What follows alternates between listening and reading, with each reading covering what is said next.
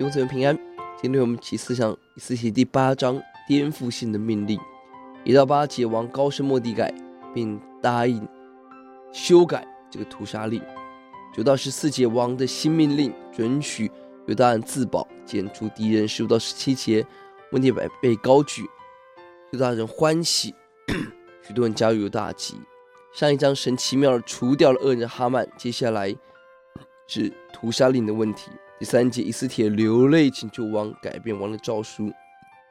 这对一个身为皇帝、君无戏言来讲，几乎是不可能事。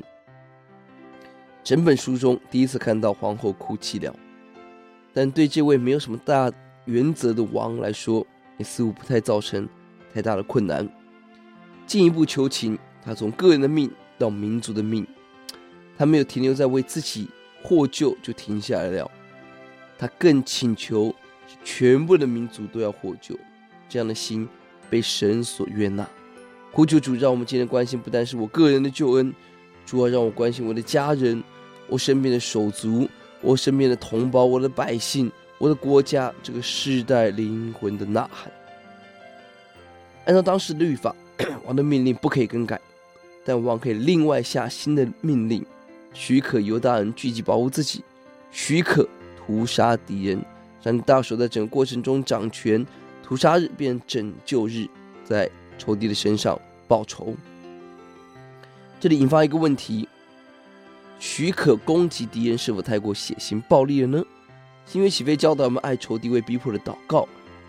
在这里，我们看到主要是旧约以牙还牙、以眼还眼的报应神学，但我们也可以预料到，犹大人在执行这个命令的时候是合理也适度的。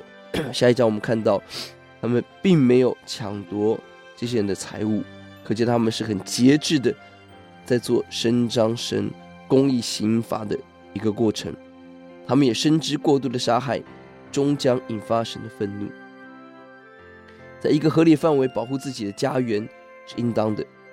等到了新约神时，我们看到最大力量不是刀剑杀戮，而是施加的大能。因此，我们今天向人传福音。还是除掉敌人的征途。末底改前夜预备要受刑罚，被挂在木架上。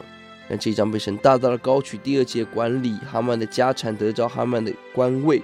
第九节主导法令。十五节合成欢喜快乐。少数民族末犹大人做宰相，竟然得到高民意的支持，可见神的高举，可见他平常的表现。十七节许多人惧怕入了犹大籍。今日我们许。期待许多人惧怕神，惧怕末日，加入教会，更期待这个惧怕不是短暂避难，而是因为亲近神，得到爱神的心，一生在神的家里成长。我们祷告，主，我们相信你要做奇妙颠覆的工作。谢谢主，奉主的名，阿门。